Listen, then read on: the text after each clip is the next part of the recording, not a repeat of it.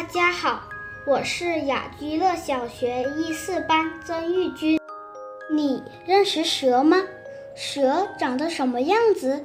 你知道它有什么本领吗？下面我们一起来听一个有趣的故事：小蛇散步。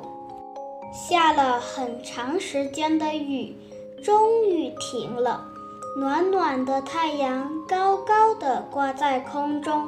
小蛇高高兴兴地出去散步了，可是爬着爬着，路中间出现了一个大水坑。但小蛇有它的本领，这点小事难不倒我。只要这样，它把身子立起来，用力把头甩到对岸。哎呦，小蛇脑袋都撞疼了。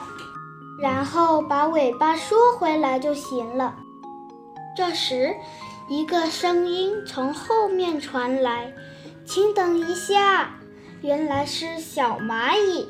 小蚂蚁礼貌地问：“能从你背上爬过去吗？”“可以，可以。”小蛇欣然同意了。一个接一个。一个接一个，一个接一个，一群小动物都在小蛇桥上爬过去了。小蛇开心地笑着，小动物们对小蛇表达了感谢，真是太谢谢了。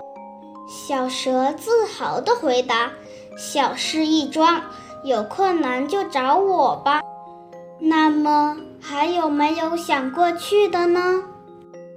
有好几个声音在后面说：“那就让我们也过去吧。”可以，可以，小蛇又欣然同意了。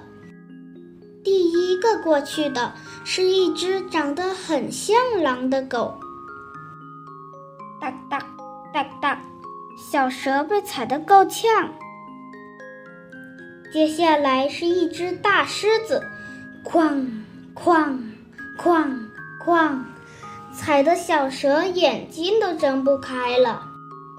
最后是一只大象，咚咚咚，小蛇化身的小拱桥都变成了小扁桥了。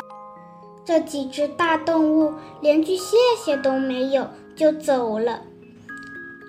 只留下晕乎乎的小蛇横在大水坑上。好，再努力一下！小蛇给自己加油打气，了不起，了不起！